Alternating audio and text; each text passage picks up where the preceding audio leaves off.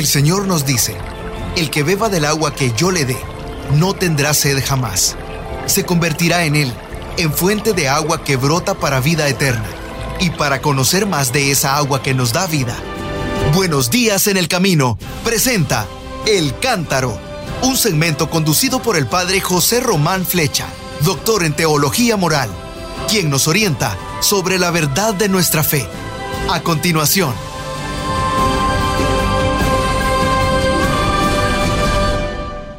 Mis queridos hermanos, soy el padre José Román Flecha, sacerdote de la diócesis de León, en España, como ya saben, y les hablo desde la ciudad de Salamanca para conmemorar esta solemnidad del Jueves Santo, un día muy importante para la piedad cristiana, también para el sentido popular. Eh, el pueblo de Dios decía siempre que hay tres jueves en el año que relumbran más que el sol, Jueves Santo, Corpus Christi y el Día de la Ascensión. Bueno, el jueves santo tenemos una misa por la tarde, la misa vespertina, que más o menos queremos que coincida con el horario de la última cena del Señor. Comenzaremos esta Santa Misa con una oración, como siempre, que me parece muy apropiada. Dice así, Dios nuestro, reunidos para celebrar la Santísima Cena, en la que tu Hijo, antes de entregarse a la muerte, confió a la Iglesia el nuevo y eterno sacrificio, banquete pascual de su amor, concédenos que de tan sublime misterio brote para nosotros la plenitud del amor y de la vida. Por Jesucristo nuestro Señor. Amén. Muchas cosas decimos en esta oración primera, esta oración colecta. Estamos reunidos para celebrar la cena de Jesucristo. No cualquier cena, sino aquella que celebró antes de entregarse a la muerte. Y en ella confió a la comunidad, a sus discípulos, a la iglesia, un sacrificio, no el sacrificio de los terneros y de los corderos que se tenía en el templo, sino el nuevo y eterno sacrificio que al mismo tiempo de ser sacrificio es banquete, es banquete pascual de su amor. Y al recordar eso, nosotros le pedimos al Señor que de ahí, de la Eucaristía, brote para nosotros la plenitud del amor y la plenitud de la vida. Bueno, espero que cuando asistamos el jueves santo, cuando asistamos hoy a la Eucaristía, tengamos en cuenta estas verdades y estos deseos tan serios y tan profundos. La primera lectura del jueves santo está tomada del libro del Éxodo, y recuerda la institución de la Pascua antigua. Dice así, en aquellos días el Señor les dijo a Moisés y a Aarón en tierra de Egipto, este mes será para ustedes el primero de todos los meses y el principio del año. Díganle a toda la comunidad de Israel, el día 10 de este mes tomará cada uno un cordero por familia, uno por casa, si la familia es demasiado pequeña para comérselo, que se junte con los vecinos y elija un cordero adecuado al número de personas y a la cantidad que cada cual puede comer. Será un animal sin defecto, macho, de un año, cordero o cabrito. Y después de esta introducción, el texto sigue poniendo estas otras palabras en la boca del mismo Dios. Lo guardarán hasta el día 14 del mes cuando toda la comunidad de los hijos de Israel lo inmolará al atardecer. El 14 del mes de Nisan. Hoy mismo estaba leyendo un texto de la mm, homilía sobre la Pascua, en el cual se dice que seguían los cristianos de Sardes en el siglo, a finales del siglo II, seguían celebrando siempre la Pascua el día 14 del mes de Nisan, al modo judío. Pues bien, sigue el texto diciendo, Tomarán la sangre y rociarán las dos jambas y el dintel de la puerta de la casa donde vayan a comer el cordero. Y esa noche comerán la carne asada a fuego, comerán panes ácimos, es decir, panes sin levadura, acompañados de hierbas amargas. Comerán así, con la cintura ceñida, las sandalias en los pies, un bastón en la mano y a toda prisa porque es la Pascua, es decir, el paso del Señor. Y sigue el Señor diciendo a Moisés, yo pasaré esa noche por la tierra de Egipto y heriré a todos los primogénitos del país de Egipto, desde los hombres hasta los ganados. Castigaré a todos los dioses de Egipto, yo, el Señor. La sangre les servirá de señal en las casas donde habitan ustedes. Cuando yo vea la sangre, pasaré de largo y no habrá entre ustedes plaga exterminadora cuando hiera yo la tierra de Egipto. Ese día sigue diciendo el Señor, ese día será para ustedes un memorial y lo celebrarán como fiesta en honor del Señor. De generación en generación celebrarán esta festividad como institución perpetua. Palabra de Dios, te alabamos, Señor. Bueno, es un texto enormemente importante. En esta primera lectura de la misa, tomada del libro del Éxodo, capítulo 12, se evoca la institución hebrea de la cena pascual y nos invita a agradecer la liberación de Dios que se ha hecho realidad definitiva en Jesús, el Cordero de la nueva Pascua. Si la sangre del Cordero liberaba a los hebreos de la muerte y no liberaba a los egipcios, era una forma de decir que el sacrificio al verdadero Dios era liberación y era promesa también de la libertad que se anunciaba. Pero si eso valía para el pueblo de Israel, vale también para todos nosotros. Así que aquel texto sobre la institución de la Pascua hebrea, la Pascua judía, es para nosotros promesa y anticipo de nuestra propia liberación. Después de esa lectura, recitaremos o cantaremos el Salmo 115 y volveremos a recordar la sangre. Responderemos, gracias Señor por tu sangre que nos lava.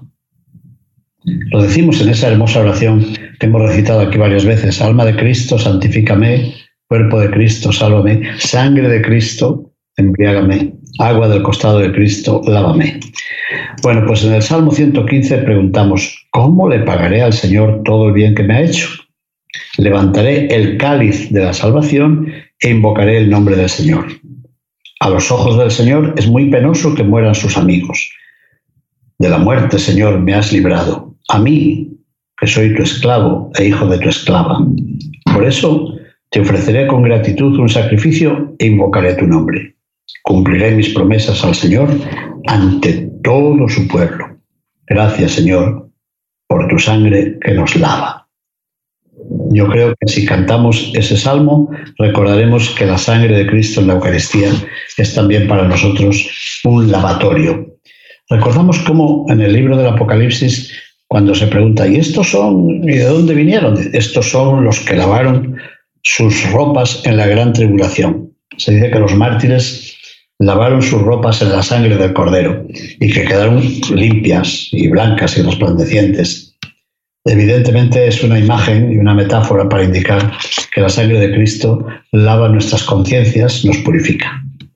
Y después, en este jueves santo, en segundo lugar, leemos un texto tomado de la primera carta del apóstol San Pablo a los Corintios. Fíjense que este texto es la primera narración sobre la institución de la Eucaristía. Fue escrito antes que los Evangelios. Dice así Pablo, hermanos, yo recibí del Señor lo mismo que yo les he transmitido, que el Señor Jesús, la noche en que iba a ser entregado, tomó pan en sus manos y pronunciando la acción de gracias, lo partió y dijo, esto es mi cuerpo que se entrega por ustedes. Hagan esto en memoria mía. Lo mismo hizo con el cáliz después de cenar, diciendo, este cáliz es la nueva alianza que se sella con mi sangre. Hagan esto en memoria mía siempre que beban de él. Por eso, cada vez que ustedes comen de este pan y beben de este cáliz, proclaman la muerte del Señor hasta que vuelva. Palabra de Dios, te alabamos, Señor. Tantas cosas habría que decir sobre este texto, ¿verdad? Pablo repite algo que le ha sido transmitido. ¿Y qué es lo que le ha sido transmitido? Que Jesús nos ha ofrecido su cuerpo y su sangre, que ha entregado su vida bajo las especies del pan y del vino. Por eso cada vez que comemos de ese pan y bebemos de ese cáliz, proclamamos la muerte del Señor hasta que vuelva, Es decir, la Eucaristía es siempre un anuncio de la parusía, una palabra griega para indicar venida, para la venida del Señor. Con razón, en cada Eucaristía anunciamos su muerte, proclamamos su resurrección y manifestamos nuestro deseo de que venga, y de que venga a juzgar a los vivos y a los muertos, completando su obra de salvación. Yo creo que cuando Jesús dice hagan esto en memoria mía, no se refiere solamente a que levantemos el pan o que levantemos la copa, el cáliz, sino que lo que hemos de celebrar es el significado del gesto. Es decir, lo mismo que Él ha entregado su vida por nosotros, este es mi cuerpo, esta es mi sangre que se entregan por ustedes, que también nosotros hagamos lo mismo. Muy bien decía ya el Papa Benedicto XVI que estamos llamados a convertirnos en Eucaristía, no solo a recibir la Eucaristía. A mí casi me molesta cuando alguien dice, es que yo quisiera tomar la hostia. Sí, está bien tomar la hostia, pero, pero lo que nos salva no es solamente tomar la hostia, sino hacer eso como él lo hacía, es decir, significando nuestra propia entrega. Recibimos la hostia para alimentarnos de Cristo, sí, pero al mismo tiempo para convertirnos nosotros en ofrenda, para convertirnos en alimento, en manjar. Esto lo hemos explicado aquí ya varias veces, pero es verdad. Ya decía también San Agustín que cuando comemos otro alimento, pan o fruta, ese alimento se convierte en, en nosotros, en parte de nosotros mismos, lo asimilamos. Pero con la Eucaristía ocurre lo contrario. Eh, cuando recibimos el cuerpo de Cristo, no es que Él se convierta en nosotros, sino que nosotros nos convertimos a Él. Nos hacemos eh, parte de Cristo y en cierto modo heredamos su mismo ministerio. Bueno, pues esta tarde del Jueves Santo celebramos la institución de la Eucaristía. ¿Y qué más? Leeremos en el Evangelio un texto tomado de San Juan, capítulo 13. Es un texto precioso Dice así, antes de la fiesta de la Pascua, sabiendo Jesús que había llegado la hora de pasar de este mundo al Padre, habiendo amado a los suyos que estaban en el mundo, los amó hasta el extremo. No se nos olvide este primer párrafo. La última cena de Jesús es en realidad la culminación de su amor por nosotros. Y dice, en el transcurso de la cena, cuando ya el diablo había puesto en el corazón de Judas Iscariote, hijo de Simón, la idea de entregarlo, Jesús, consciente de que el Padre había puesto en sus manos todas las cosas y sabiendo que había salido de Dios y a Dios volvía, se levantó de la mesa, se quitó el manto y tomando una toalla se la ciñó. Luego echó agua en una jofaina y se puso a lavarles los pies a los discípulos y a secárselos con la toalla que se había ceñido. Cuando llegó a Simón Pedro, éste le dijo, Señor, ¿me vas a lavar tú a mí los pies? Jesús le replicó, lo que estoy haciendo tú no lo entiendes ahora, pero lo comprenderás más tarde. Pedro le dijo, tú no me lavarás los pies jamás. Y Jesús le contestó, si no te lavo, no tendrás parte conmigo. Entonces le dijo Simón Pedro, en ese caso, Señor, no solo los pies, sino también las manos y la cabeza. Jesús le dijo, el que se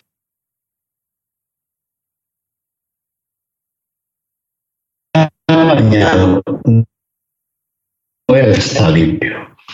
Y ustedes están limpios, aunque no todos que iba a entregar, por eso no todos están limpios. Cuando acabó de lavarles los pies, se puso otra vez el manto, volvió a la mesa y les dijo, ¿comprenden lo que acabo de hacer con ustedes? Ustedes me llaman maestro y señor, y dicen bien, porque lo soy. Pues bien, si yo, que soy el maestro y el señor, les he lavado los pies, también ustedes deben lavarse los pies los unos a los otros. Les he dado ejemplo para que lo que yo he hecho con ustedes, también ustedes lo hagan.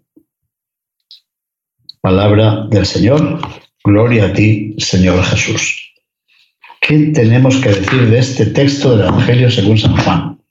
Lo primero que tenemos que decir es que, según el Evangelio de Juan, Jesús, tras la multiplicación de los panes y los peces, había dirigido a sus discípulos y a los judíos un discurso en la sinagoga de Cafarnaúm diciendo que su carne era verdadero alimento y su sangre era verdadera bebida. Pero, llegado el momento de la última cena, el Evangelio de Juan no nos narra la creación de la Eucaristía. No nos dice que Jesús entregara el pan y el vino. Eso se encuentra en los otros tres evangelios sinópticos, Mateo, Marcos y Lucas. Y en cambio, Juan habla del lavatorio de los pies. Bueno, ahí se presenta Jesús, lavando los pies a sus discípulos para darnos ejemplo de humildad y de mutuo servicio en el amor. Si yo, que soy el Maestro y el Señor, les he lavado a ustedes los pies, también ustedes deben hacer lo mismo. El lavatorio de los pies es, repito, en este Evangelio de Juan, el equivalente a la institución de la Eucaristía que se recuerda en los tres evangelios sinópticos. ¿Y por qué decimos esto?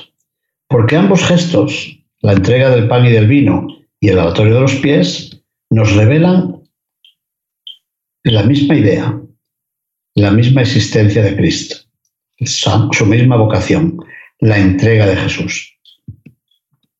En uno se muestra como el Señor, que se hace siervo, lava los pies a sus discípulos. Y en el otro se muestra cómo el Maestro entrega su vida en alimento y en bebida.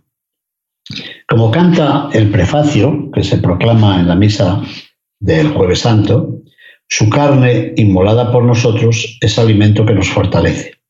Su sangre derramada por nosotros es bebida que nos purifica. Así pues, en este día de Jueves Santo celebramos la institución de la Eucaristía. Seguramente ha pensado la Iglesia que no basta con recordarle la Santa Misa. Por eso en muchas parroquias hoy se tiene más tarde la adoración al Santísimo Sacramento, en lo que llamamos el monumento, o tenemos también una hora santa para reflexionar ampliamente sobre el sacramento de la Eucaristía. Pero al decirles a los discípulos, hagan esto en memoria mía, en conmemoración mía, se puede decir que el jueves santo, además de la institución de la Eucaristía, celebramos también la institución del sacerdocio ministerial. El Señor nos ha preparado y nos ha ungido, nos ha ungido para ungir, como ha dicho el Papa Francisco y yo lo he repetido en un artículo que ha sido publicado en inglés en una revista de vocaciones. Anointed to anoint, ungidos para ungir. Por eso, en las catedrales de todas las diócesis del mundo se celebra también la llamada misa crismal, el día de Jueves Santo. Crismal, el verbo grío, de donde viene también la palabra Cristo, el crisma es la unción. Crismar significa ungir. Bueno, pues celebramos una misa en la cual el obispo bendice los santos óleos y consagra el crisma. En esa misa, los sacerdotes somos invitados a renovar nuestras promesas y a manifestar nuestra unión con el resto de los sacerdotes, el resto del presbiterio y sobre todo la unión con nuestro obispo.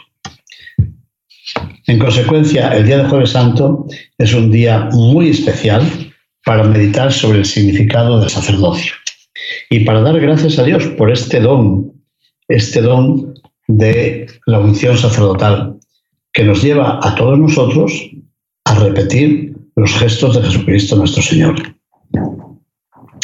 Pero además hay otro regalo. Siempre se dice que el día de Jueves Santo es el día de los tres grandes regalos. Primer regalo, la institución de la Eucaristía, alimento para el camino, viático para nuestra peregrinación, presencia de Cristo entre nosotros, culminación de toda la vida de la Iglesia, fuente también del comportamiento moral. En segundo lugar, celebramos también la institución del sacerdocio. No solamente el sacerdocio de todos los fieles, que lo hemos recibido ya desde nuestro bautismo, sino el sacerdocio ministerial que ha sido querido por Jesucristo nuestro Señor y que se nos transmite en la ordenación sacerdotal. Un día para pensar que hemos sido llamados a ser pastores de su pueblo, que hemos sido llamados a ser apóstoles del Señor, que hemos sido llamados a hacer presente el misterio de la Eucaristía, el misterio de la presencia de Jesucristo en su iglesia. Una vocación alta, pero una vocación baja.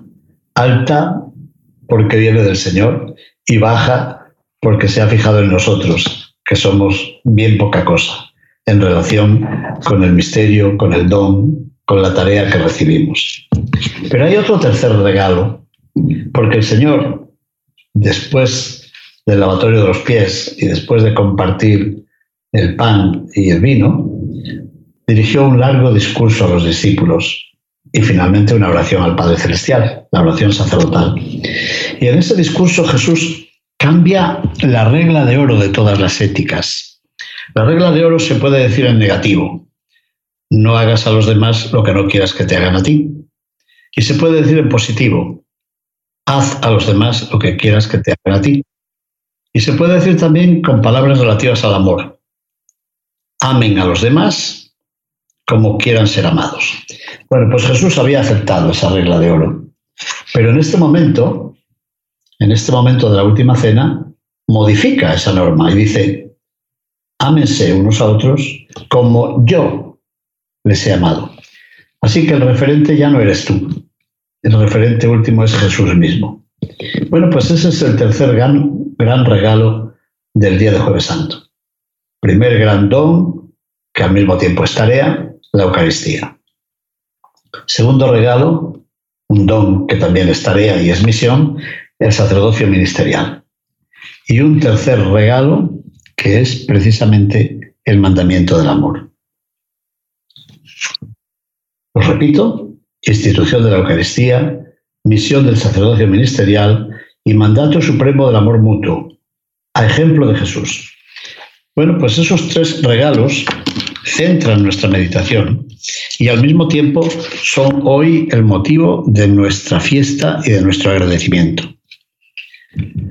No hemos terminado la cuaresma y sin embargo en este día de jueves santo cantamos el Gloria, adornamos el altar, el sacerdote y los ministros están vestidos de blanco o con vestiduras mm, de fiesta porque efectivamente es un gran día, el día del jueves santo. Esos tres regalos significan la donación del Señor, la donación de sí mismo.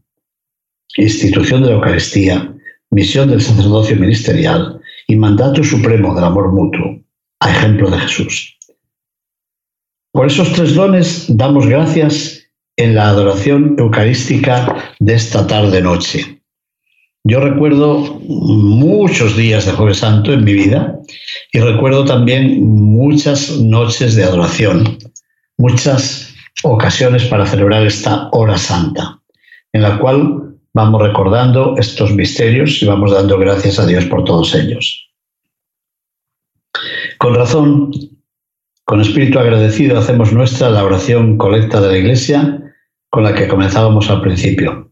Señor Dios nuestro, nos has convocado esta tarde para celebrar aquella misma memorable cena en que tu Hijo, antes de entregarse a la muerte, confió a la Iglesia el banquete de su amor, el sacrificio nuevo de la alianza eterna. Y te pedimos que la celebración de estos misterios nos lleve a alcanzar plenitud de amor y de vida. ¿Qué podríamos considerar, qué podríamos entregar a nuestros hermanos para la lección divina de este día? Habría tantas cosas que recordar. Lección divina. En primer lugar, una preparación. Recordar la antigua liberación de los hebreos que se ha hecho realidad definitiva gracias a Jesús, el Cordero de la nueva Pascua. También hoy recordamos cómo San Pablo tiene presente a Jesús, a Jesús que entregó su propia vida en la entrega del pan y del vino. Esto es mi cuerpo Esta es la sangre que se entrega por vosotros.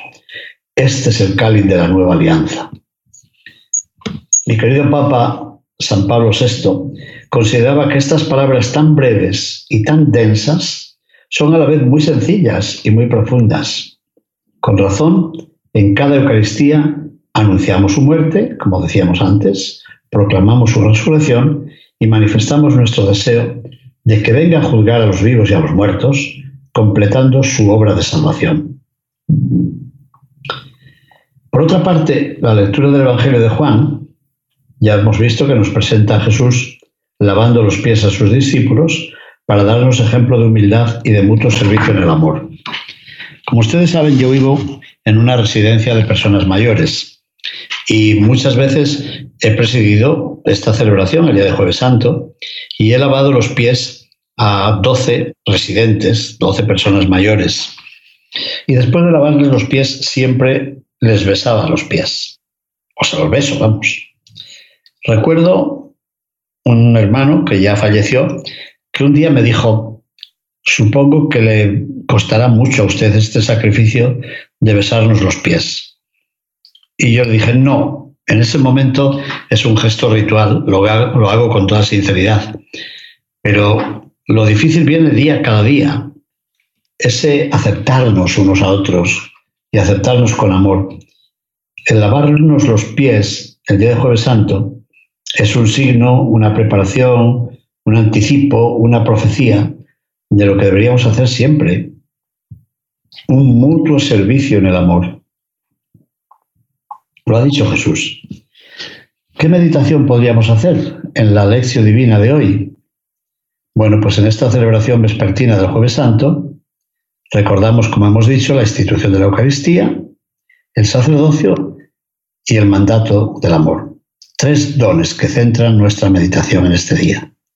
Y por ello os damos gracias en la adoración eucarística. Y en esa adoración meditamos las palabras del prefacio. Su carne inmolada por nosotros es alimento que nos fortalece. Y su sangre derramada por nosotros es bebida que nos purifica.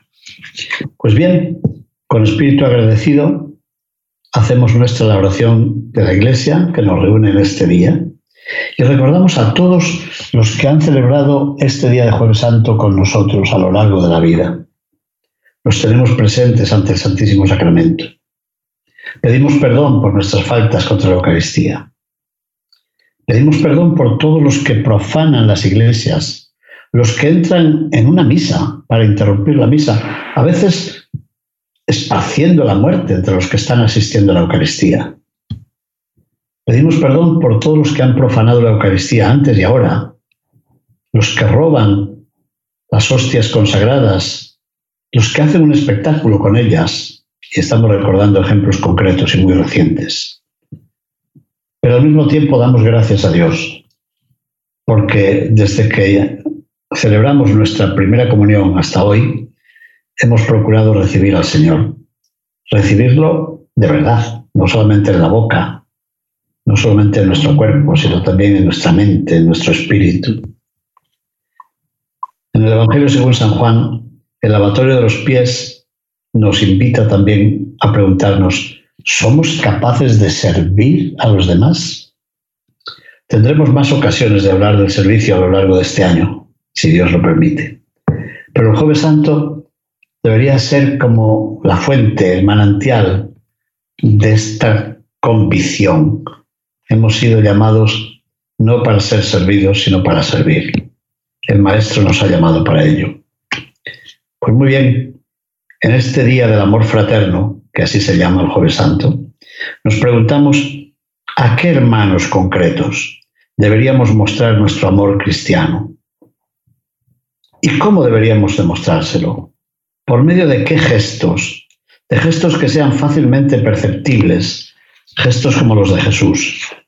Seguramente todos nosotros tenemos hermanos con los que convivimos, pero con los que a veces no nos hablamos, hemos entrado en dificultades. El día de Jueves Santo sería, es un día importante para preguntarnos, ¿ante quién tengo yo que postrarme para lavarle los pies? ¿Qué hermanos están esperando de mí? Un gesto, un gesto de amor, un gesto de compasión, un gesto de ayuda y de ternura. Jueves Santo, por tanto, día del amor fraterno, día de la entrega, día del servicio, día de la adoración de la Eucaristía, día de oración por nuestros hermanos sacerdotes y día para pedir a Dios, mis queridos hermanos, que el Señor esté con todos ustedes y con tu Espíritu. Y que la bendición de Dios Todopoderoso, Padre, Hijo y Espíritu Santo, descienda sobre ustedes y permanezca para siempre. Amén. Bendigamos al Señor. Demos gracias a Dios. Muchísimas gracias. Feliz celebración del Jueves Santo. Buenos días en el camino presentó El Cántaro con el Padre José Román Flecha. Esperamos que hayas disfrutado de este mensaje producido por El Sembrador. Si resides en Los Ángeles y a sus alrededores, recuerda que puedes ver la programación de ESNE las 24 horas al día a través de la señal abierta digital en Canal 56.2 y por la radio. También nos puedes escuchar y ver por medio de la aplicación ESNE en tu celular. Búscanos en las redes sociales y en nuestro canal de YouTube como Noel Díaz ESNE. No te pierdas la gran variedad de mensajes y artículos religiosos para el crecimiento de tu vida espiritual. El número de nuestras oficinas es el 773-777-7773 y puedes visitarnos por internet a elsembrador.org. El Sembrador Nueva Evangelización.